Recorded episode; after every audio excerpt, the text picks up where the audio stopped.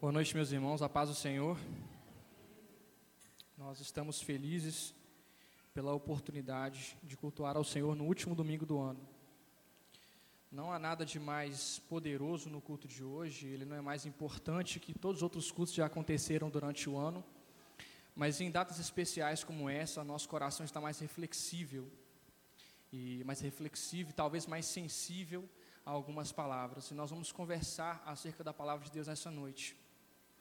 Eu sei que o Senhor já falou ao seu coração através dos louvores, através de tudo que foi ministrado, mas espero que o Senhor venha falar conosco. Existe um pensamento que diz que quando a Bíblia é lida, e exatamente o que foi lido é exposto, é como se o próprio Deus falasse à sua igreja. E o que nós queremos aqui nessa noite é que nada além do que a palavra de Deus possa alcançar os nossos corações. Para isso, nós leremos o livro de Eclesiastes, no capítulo 2. Nós leremos do verso 1 ao verso 11. Os versículos que já foram lidos em 2 Timóteo, no capítulo 4, versículos 6 a 8, também farão parte da mensagem. Mas agora nós leremos Eclesiastes, capítulo 2, a partir do verso 1.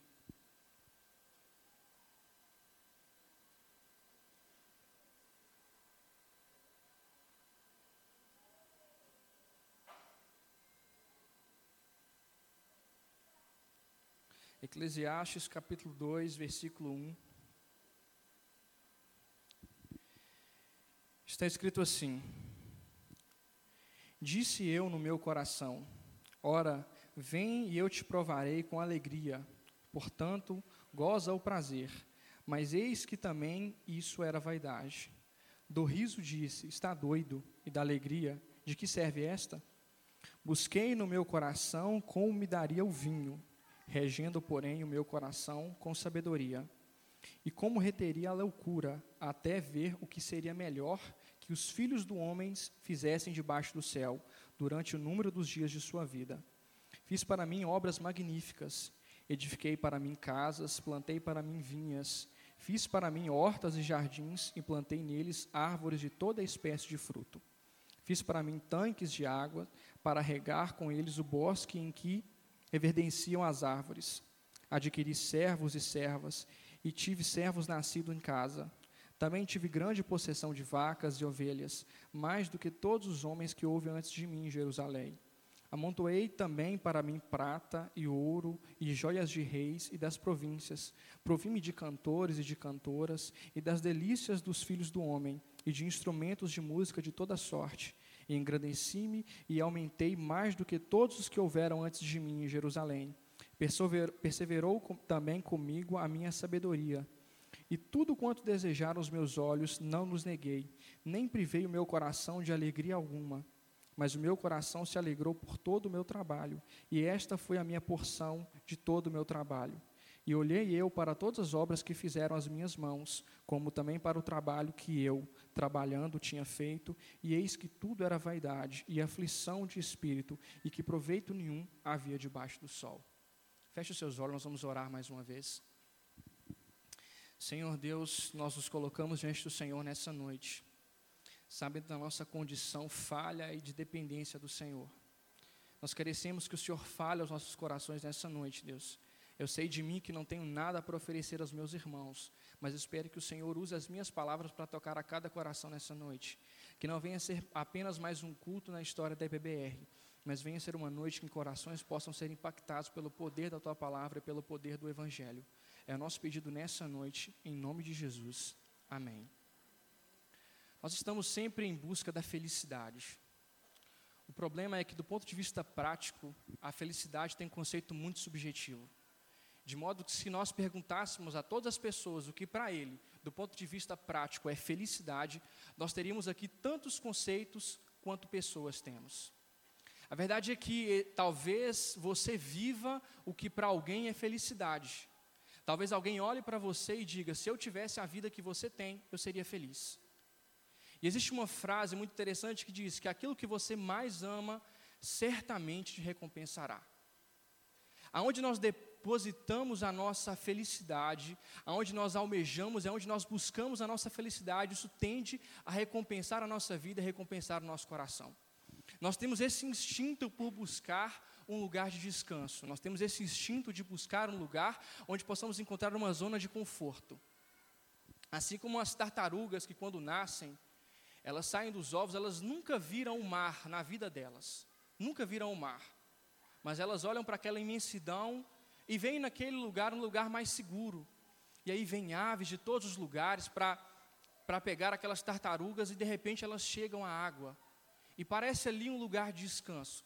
O problema é que quando elas chegam à água, ali também jacarés, crocodilos esperando por elas. A verdade é que muitas vezes o lugar onde nós depositamos a nossa felicidade é exatamente onde nós encontramos as nossas maiores tristezas. Porque aquilo que nós mais amamos tende a nos recompensar. Nós vivemos hoje em uma sociedade, em um tempo onde a ansiedade, depressão tomaram conta. A ansiedade, a depressão, na verdade, não é um problema atual. Se nós lermos o Salmo 88, nós veremos um salmo escrito por alguém extremamente angustiado alguém que sofria severas crises de ansiedade e de depressão. E com isso nós aprendemos a primeira coisa: depressão, ansiedade não é coisa somente ímpio. Você não está endemoniado quando sente depressão ou quando tem ansiedade. Você não está sendo fresco porque sente dores na sua alma. É porque, na verdade, nós vivemos em um tempo que nós estamos todos caminhando para isso. As mídias sociais nos ensinaram a mostrar para as pessoas que nós estamos felizes e esconder aquilo que realmente nosso coração tem. Nós temos o nosso Instagram, no Facebook, em todas as outras redes sociais. A gente posta que a gente vai à praia, a gente posta que a gente viajou, a gente posta que a gente está em momentos felizes, mas a gente não posta as tristezas do nosso coração. A mídia tem ensinado para nós que nós devemos esconder a nossa tristeza. E isso chegou ao meio evangélico, inclusive. Nós temos hoje uma geração de pessoas falando que crente tem que ser feliz a todo instante, e afinal tudo vai dar certo, porque todas as coisas cooperam para o bem daqueles que amam a Deus. E eles descartam a possibilidade de enfrentarmos uma tristeza no nosso coração. E a primeira coisa que nós precisamos aprender é que a depressão, a ansiedade, a aflição da alma é um mal que qualquer um pode enfrentar. É um mal que qualquer pessoa pode enfrentar. Charles Spurgeon, considerado o príncipe dos pregadores, ele tinha crises tão severas de ansiedade que ele tinha que ser retirado do ministério durante meses para se recuperar e voltar ao púlpito. Mas aonde está sendo depositada a nossa felicidade? Qual é o seu conceito de felicidade? O que você precisa alcançar para dizer eu sou feliz? E para falar de felicidade, para falar de lugar de descanso, nós vamos usar a vida desses dois homens, desses dois textos que nós lemos: Salomão e apóstolo Paulo. Começando pela vida de Salomão, Salomão ele teve tantas riquezas como nenhum outro teve antes dele. Salomão ele descreve nesse texto que ele teve tudo que o seu coração desejou. Tudo que os seus olhos viram e os seus olhos desejaram, ele não os privou de sentir. Salomão recebe para si uma potência chamada Israel, de seu pai. Só que diferente do seu pai, ele não enfrentou nenhuma guerra, ele teve um reino sossegado, um reino tranquilo. E o seu, o seu reinado começa com Deus concedendo a ele sabedoria.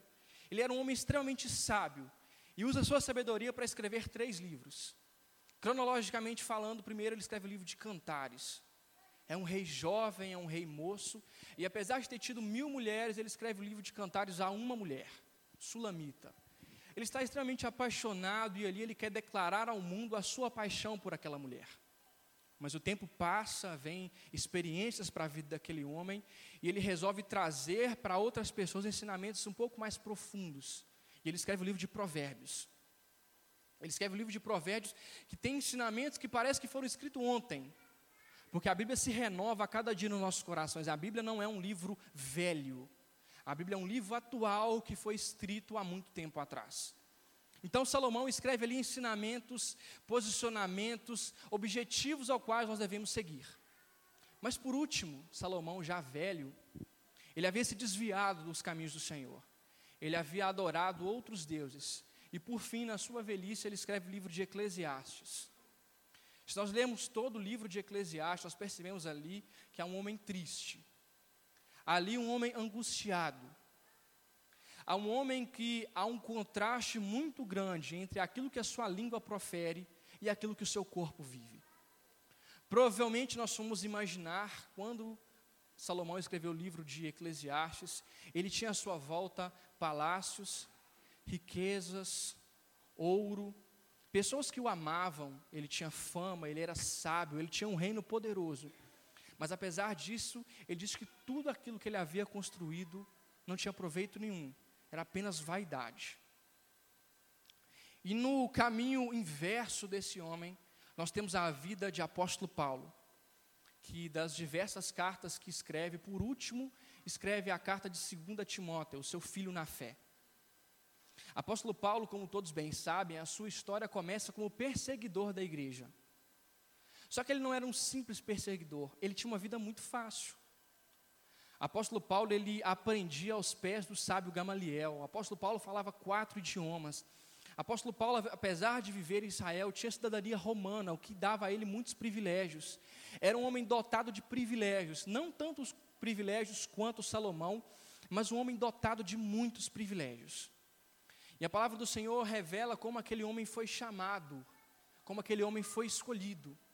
E após o encontro com o Senhor, ele fica cego, e o Senhor fala a um apóstolo, a um discípulo, e diz: Eu quero que você vá ao encontro desse homem. E aquele discípulo ele indaga, mas Senhor, o Senhor está falando de alguém que persegue a tua igreja. Mas o Senhor olha para ele e diz: Olha, você pode olhar para ele dessa forma, mas eu vejo como um vaso valoroso. Eu tenho interesse naquela, na sua vida. Isso é revelado no livro de Atos, quando esse homem vai ao encontro de apóstolo Paulo e ele tem a sua visão de volta e ali é levantado um novo homem. Um homem que deixa de lado todos os privilégios que a vida o tinha dado. E aqui nós precisamos estabelecer algo: privilégio não é pecado. Querer uma vida financeira boa não é pecado. Ter riquezas não é pecado.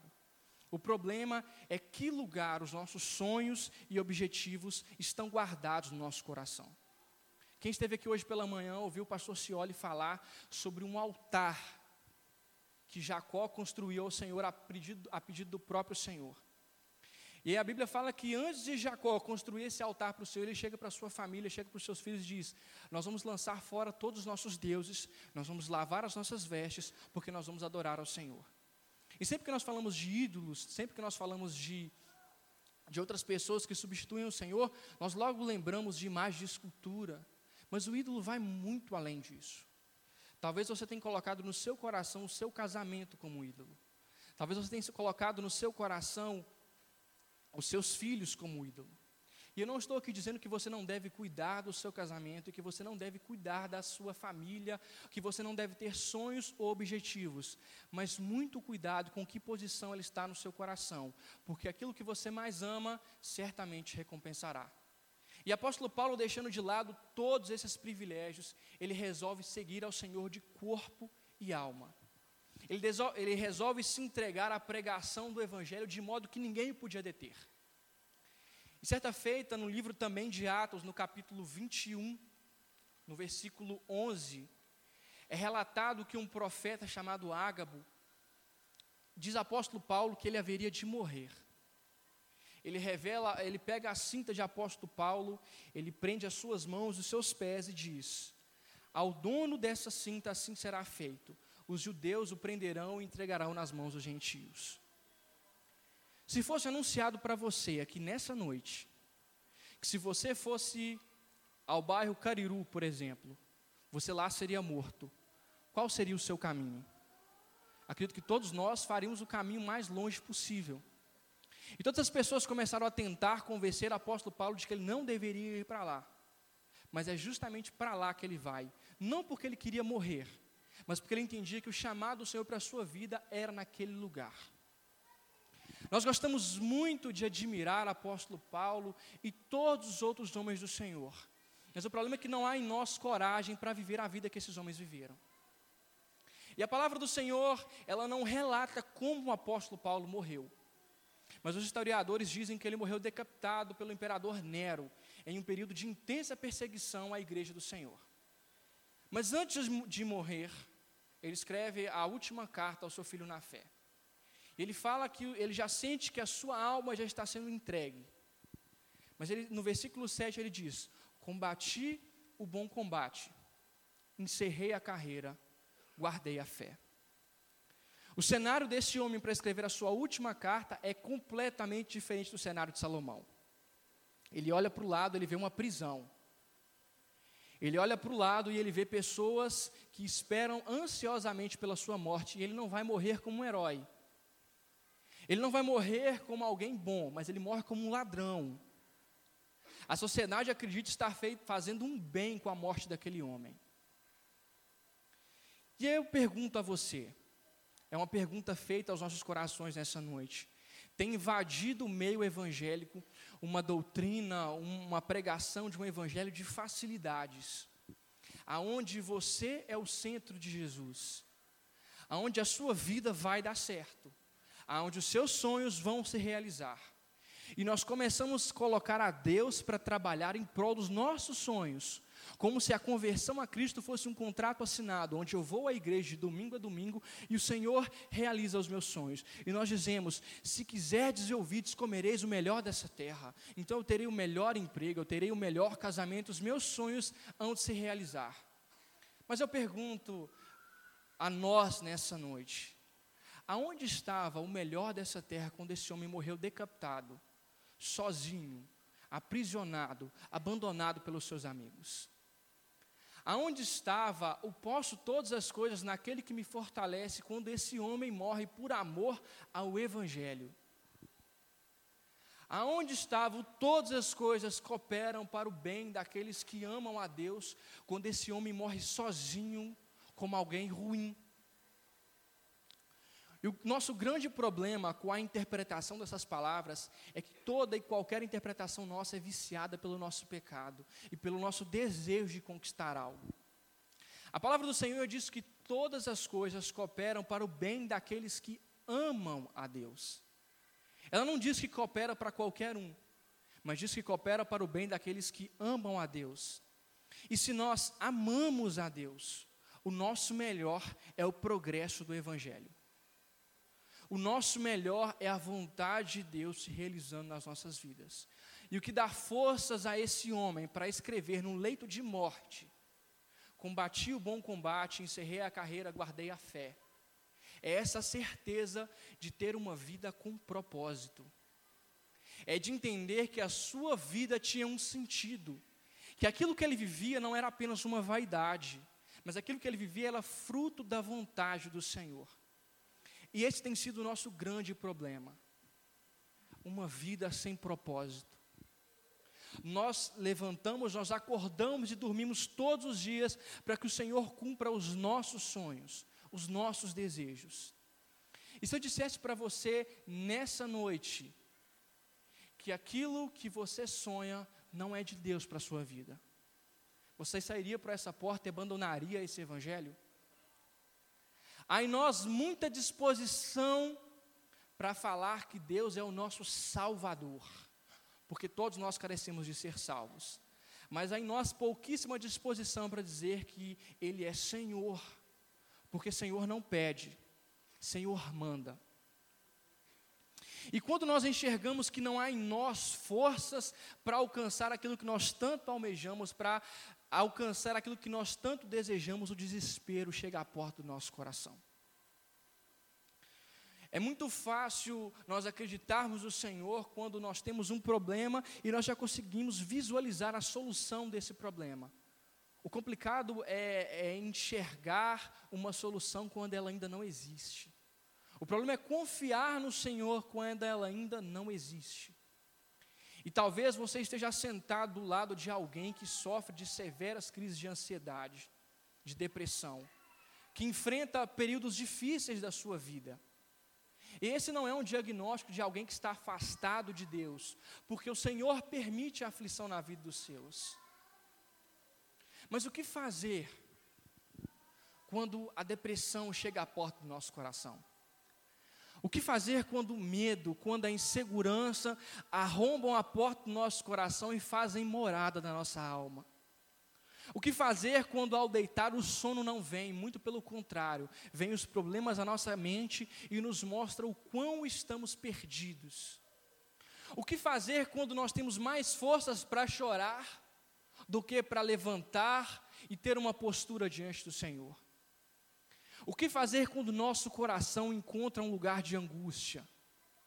O que fazer quando nós olhamos para a nossa vida e enxergamos que tudo que temos feito é só fruto de vaidade? Ou quando nós estamos fazendo a vontade do Senhor, mas ainda assim o nosso coração se encontra angustiado? E talvez esse possa ser o seu diagnóstico nessa noite. E para início de conversa, se este é o seu diagnóstico, não tenha medo. Você não está sozinho. Grandes homens e mulheres do Senhor sofreram, ainda sofrem de ansiedade, de medo, de insegurança. Esses sentimentos fazem parte do coração do ser humano.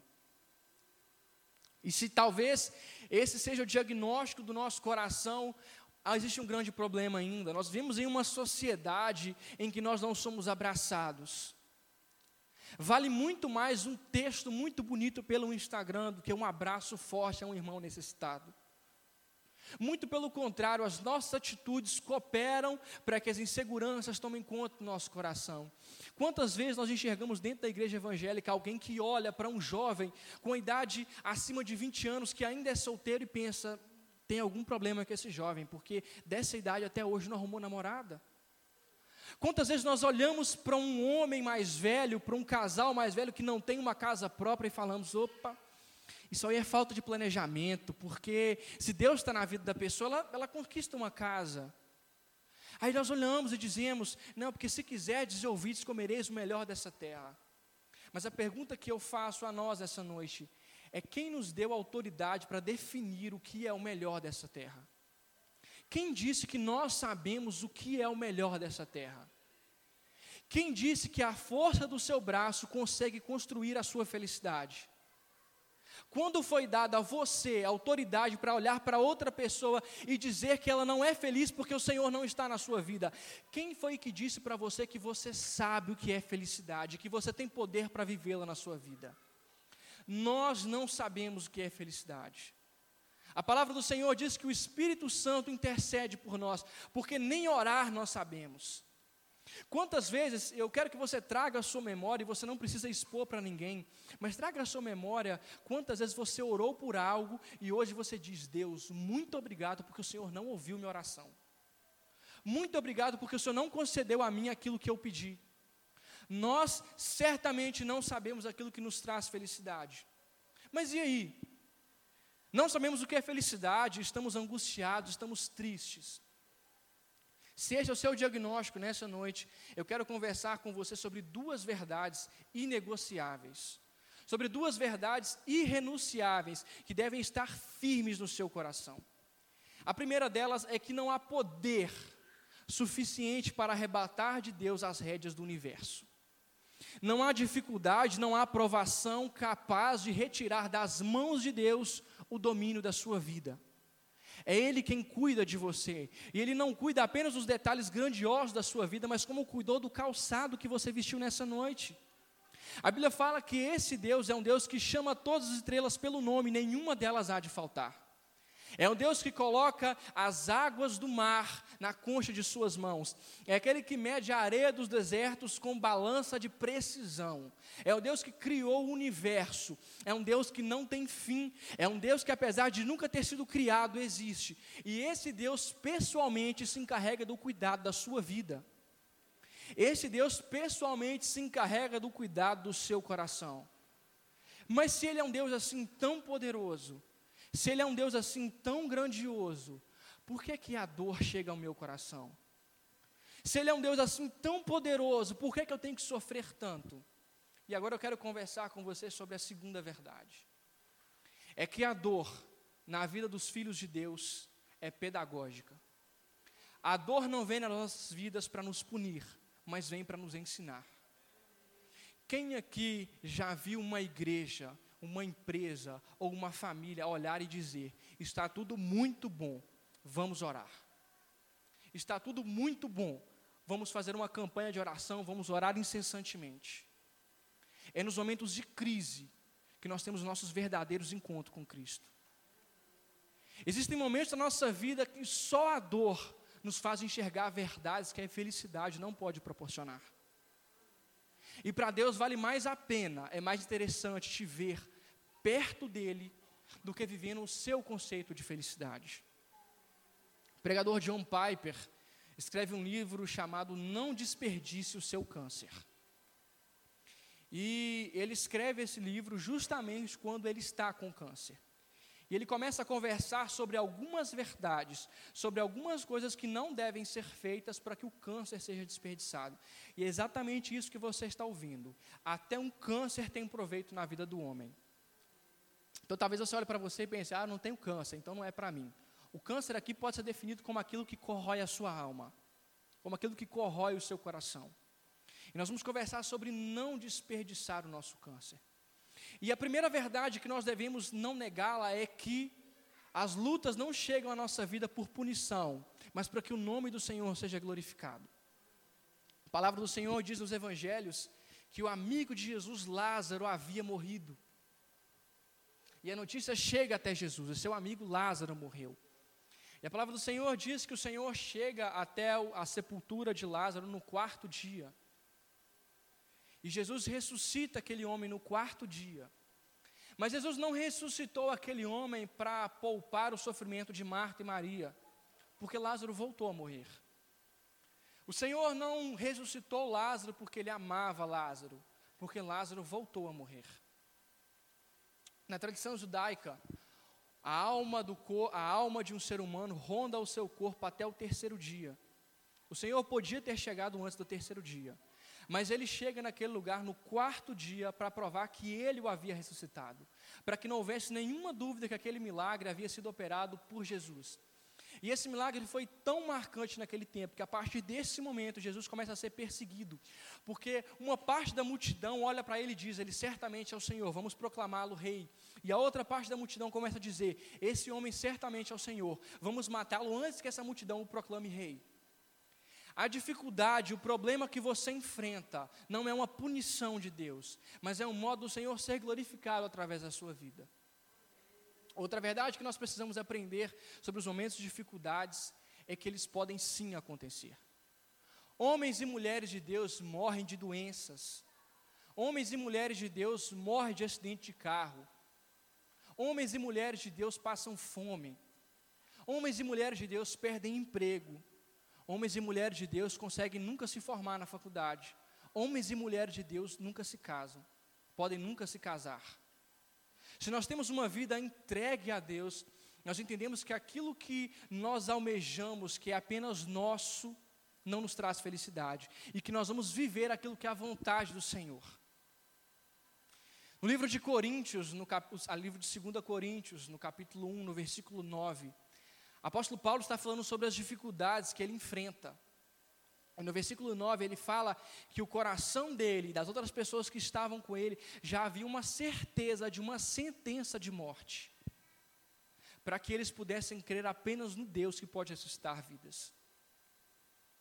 Às vezes nós enfrentamos o fundo do poço, para que todas as esperanças do nosso braço se esvaiem para que nós possamos olhar apenas para Cristo e enxergá-lo não apenas como uma das nossas esperanças, uma das nossas expectativas, mas como a nossa única esperança e como a nossa única expectativa. Às vezes é no momento de dor e de dificuldade que o nosso coração enxerga coisas que nós precisamos viver. Eu sei que você certamente já enfrentou momentos de dificuldades e ninguém gosta de dificuldade. Mas a dificuldade, a dor é algo pedagógico na vida dos crentes, na vida dos cristãos. Salomão ele diz que há mais proveito num velório do que numa festa, porque num velório nós conseguimos perceber o que é o final de todos nós. Às vezes, o ministério do deserto é mais importante às nossas vidas que o ministério da alegria. Só que quando tudo isso alcança o nosso coração, nós não conseguimos encontrar descanso. Nós falamos tanto sobre descanso, nós cantamos hoje, descansarei. O problema é que nós não conseguimos encontrar esse lugar de descanso. E todos nós tememos a morte. Todos nós aqui temos medo da morte, a sociedade como um todo tem medo da morte. Tem gente que fala de morte, bate três vezes na madeira. Nós que somos cristãos, nós ouvimos estar queimado em nome de Jesus, porque ninguém quer morrer. Ninguém planejou morrer aqui nessa noite. Mas existe algo que o homem teme mais do que a própria morte. E é uma vida sem propósito, é uma vida de infelicidade.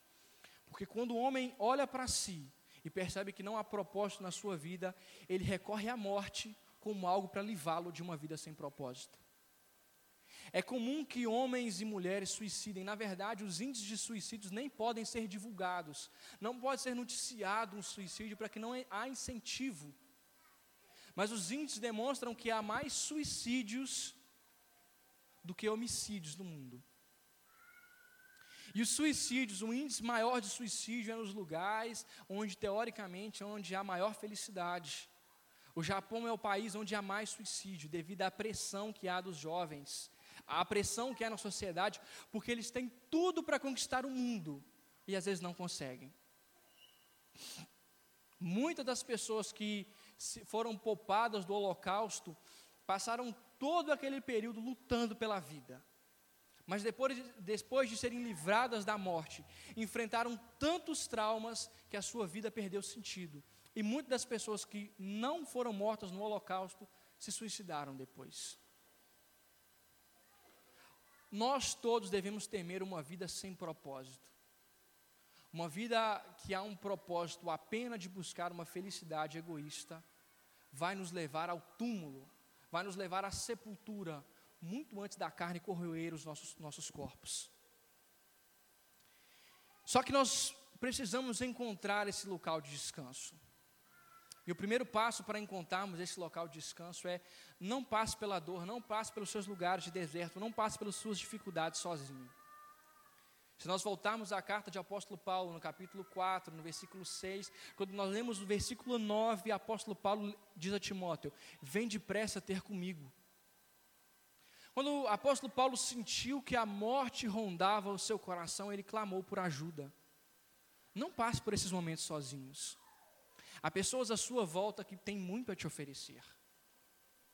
Abrace as pessoas que estão à sua volta vivendo momentos de dificuldade. E você que vive os momentos de dificuldade, abrace pessoas que vão te ajudar a passar por esses momentos.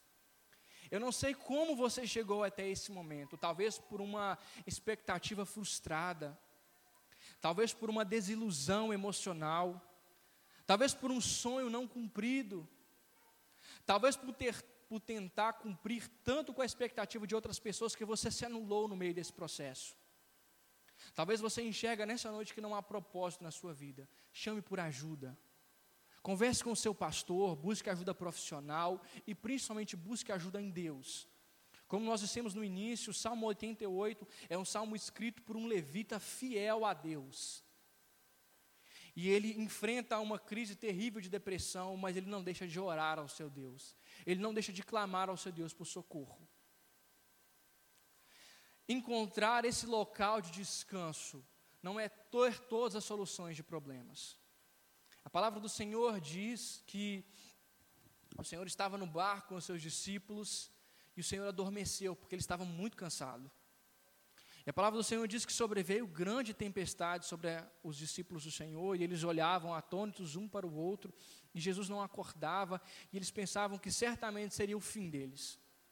Mas a palavra do Senhor diz que o Senhor se levanta, e o Senhor acalma o mar, o Senhor acalma a tempestade. Encontrar local de descanso não é não enfrentar dificuldades, mas saber que mesmo em meio a dificuldades é o Senhor que guia o rumo do barco da sua vida. Encontrar descanso do Senhor não é não enfrentar dificuldades, mas é entender que mesmo em meio a dificuldades, o nome do Senhor é glorificado. E o Senhor há de ser glorificado pelas dificuldades que o seu povo ultrapassa. A verdade é que aquilo que nós mais amamos certamente nos recompensará. E existe o pensamento de C.S. Lewis que diz que se um bebê tem fome, existe algo que se chama comida. Se um patinho quer nadar, existe algo que se chama água. Mas se eu tenho uma sede insaciável por uma experiência que esse mundo não pode me dar, provavelmente eu não pertenço a esse mundo. Esse mundo não pode oferecer a nós uma felicidade. Esse mundo não pode oferecer a nós descanso. Mesmo que você conquistasse todas as coisas que o seu coração deseja, ainda assim você não seria feliz. Porque existiu um homem que teve tudo o que quis, que tudo que os seus olhos viram, ele não os privou de ter. Tudo que o seu coração desejou, ele não o privou de ter. Mas ele olhou para todas as suas obras e disse que tudo isso era vaidade.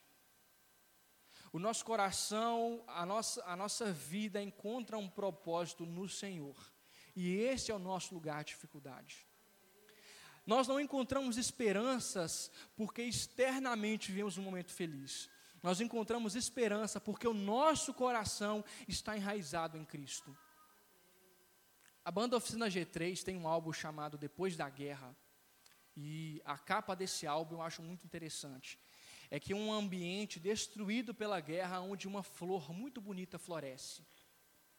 E nós vemos uma flor muito bonita, nutrida, florida, mas ela não nasce pelo ambiente externo, ela nasce por onde estão as suas raízes. A nossa felicidade, o nosso lugar de descanso é encontrado por onde está depositado as nossas raízes. E o nosso coração deve estar depositado no Senhor, entregue no Senhor para que nós possamos encontrar um local de descanso. Mas isso não significa que nós não vamos enfrentar dificuldades na nossa vida. E para concluir, eu quero contar duas histórias sobre o meu pai que vão exemplificar bem os momentos que nós enfrentamos, o ministério da dor e da dificuldade em nossas vidas. Eu sempre, eu sempre fui uma criança corajosa.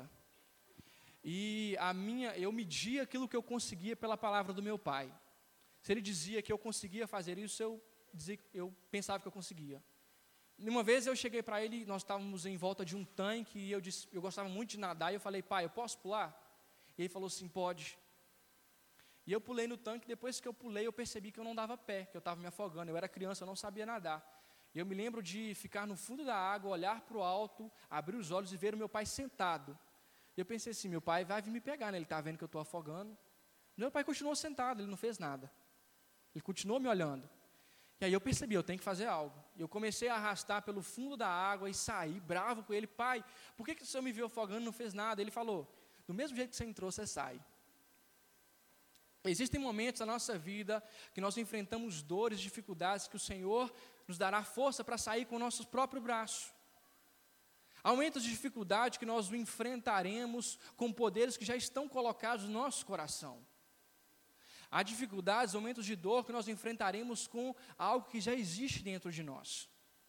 Mas há também uma outra história sobre meu pai. Nós, eu tenho dois irmãos e nós ainda éramos crianças. Nós fomos ao, com meu pai a um pasto, cuidar de um gado. E meu pai montou no cavalo e falou: Eu vou lá em cima buscar o gado, assim que eles chegarem, vocês prendem ele no curral. Só que tinha um gado mais próximo e tinha um gado muito distante. Ele tocou o gado próximo e prosseguiu. Só que esse o curral que nós estávamos era muito perto de uma criação de abelhas. Eu me lembro que um dos bois ele esbarrou numa caixa de abelha e voou a abelha para tudo quanto é lado. A primeira reação minha e do meu irmão mais velho foi correr. Questão de segundos, nós estávamos longe daquelas abelhas. Mas o meu irmão mais novo, ainda muito criança, ele ficou meio paralisado. Ele ficou meio atordoado e ele se debatia, ele era uma criança apenas. E abelhas o picando de todos os lados. E depois disso, meu pai, ele conta que ele estava lá em cima e ele percebeu que algo havia acontecido, porque ele ouviu o choro do meu irmão. E ele disse que ele pensou: olha, as abelhas saíram, estão atacando ele, e ele não sabe o que fazer. Coincidentemente, para parecer uma cena de um filme de Hollywood, meu pai estava num cavalo branco. E eu me lembro que ele veio correndo. E se fosse uma cena de filme, não seria tão bonita. Ele agarrou meu, meu irmão pelo braço, colocou em cima do cavalo e correu distante. E correu das abelhas. E ele conta que ele abraçou o meu irmão para que as abelhas que estivessem nele passassem para o corpo dele. Para que parasse de picar o meu irmão e picar ele. E existem momentos da nossa vida, existem dificuldades na nossa vida, que o Senhor vai aparecer na história de forma sobrenatural. Eu não sei qual é a dor, qual é a dificuldade que o seu coração enfrenta nessa noite, mas eu sei que há um Deus que há lugar de descanso para você. Encontrar descanso no Senhor é entender que a sua dor pertence a Ele. Há um momento na história em que o Senhor te pega pelos braços e a sua dor passa a ser dele. O Senhor não é um Deus que está com os braços cruzados para que não possa te socorrer. O Senhor enxerga a sua dor de perto E quando ele entender que a dor cumpriu o ministério que havia de ser cumprido, quando ele entender que o deserto já passou o seu sentido, o Senhor aparece na história de forma sobrenatural. E não há quem possa arrebatar você dos braços do seu Pai. E somente vivendo essa vida, esse lugar de descanso que nós encontramos propósito, é que nós podemos ser realmente felizes, entendendo que esse mundo não tem felicidade para nós. Porque afinal de contas, nós somos apenas um vaso de barro, que quando moldados à mão do olheiro, nós carregamos um tesouro valioso que é o Evangelho de Jesus Cristo. E é nesse lugar que o homem encontra propósito para a sua vida. É nesse lugar que o homem encontra descanso. Somente fazendo a vontade do Senhor que nós podemos dizer que combatemos o bom combate que a nossa vida para de ser uma vaidade, uma mera vida para, construir e para viver propósitos que nada tem a ver com o Senhor, e para viver uma, viver uma vida pautada na vontade dEle. E é nesse lugar que nós encontramos descanso. Esse mundo não oferece descanso. Mas a palavra do Senhor diz que o fardo do Senhor é leve, o seu jugo é suave. E Ele está aqui para tomar a sua dor para si. Eu convido você a se colocar sobre os seus pés, nós vamos orar nessa noite. E nós vamos entregar aos pés do Senhor as nossas lutas, as nossas dores e as nossas dificuldades. E clamar ao Senhor para que possamos encontrar nele um local de descanso, um local de repouso para a nossa alma. Eu gostaria que nessa noite você, com muito respeito, com muito carinho, abraçasse alguém que está aqui na igreja. Que ninguém orasse sozinho nesse momento.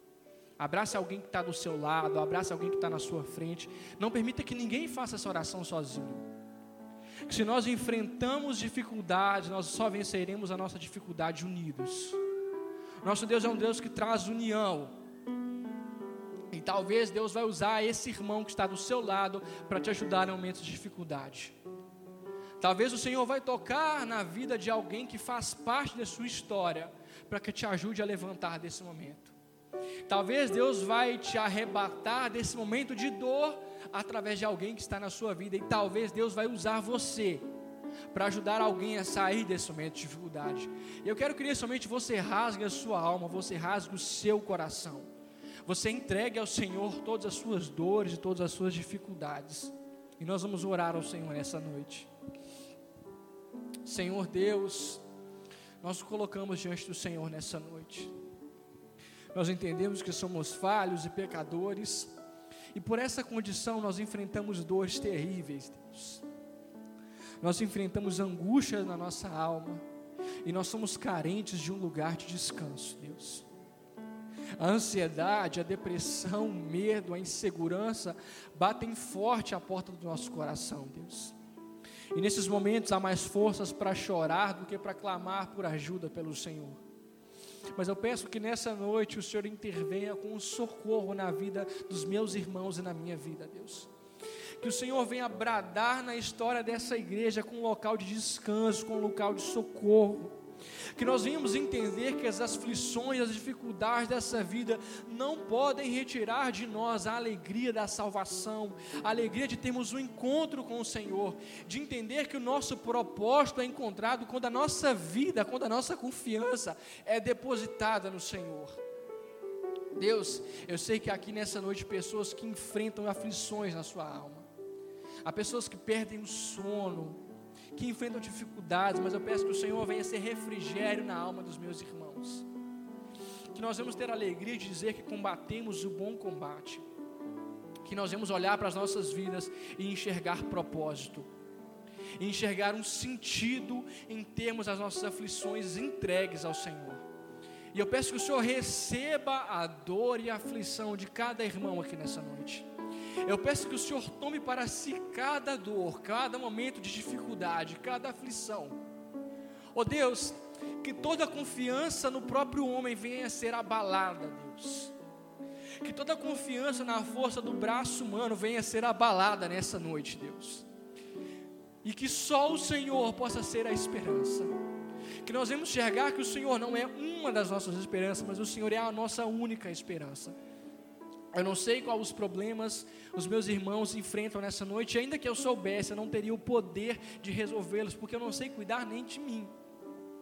Mas a Igreja Batista do Bom Retiro, com os no, todos os nossos convidados, nós intercedemos ao Senhor nessa noite, Deus. Venha trazer um marco na história das nossas vidas, Deus. Que toda confiança humana venha ser jogada por terra e que o Senhor possa acalmar o nosso coração, Deus o vento pode soprar, o nosso barco pode balançar de um lado para um outro, mas que o nosso coração venha a ver a certeza de que o Senhor é que guia o rumo da nossa vida, e que mesmo em meio à dificuldade, mesmo em meio aos problemas, nós possamos dizer: combatemos o bom combate e no momento do Senhor, a nossa carreira será encerrada, mas nós teremos a todo instante a alegria da salvação e a alegria de uma vida entregue ao Senhor, e a nossa vida encontrará descanso, não na ausência de problemas, mas numa vida entregue ao teu altar. É nossa oração e o nosso pedido nessa noite, em nome de Jesus. Amém.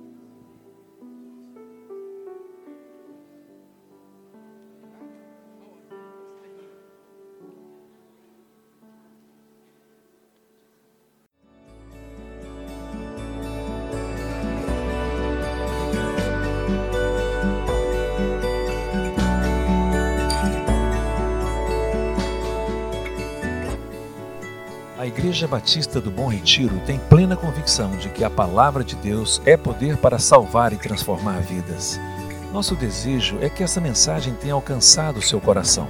Para saber mais sobre quem somos e em quem acreditamos, acesse ibbrpatinga.com.br.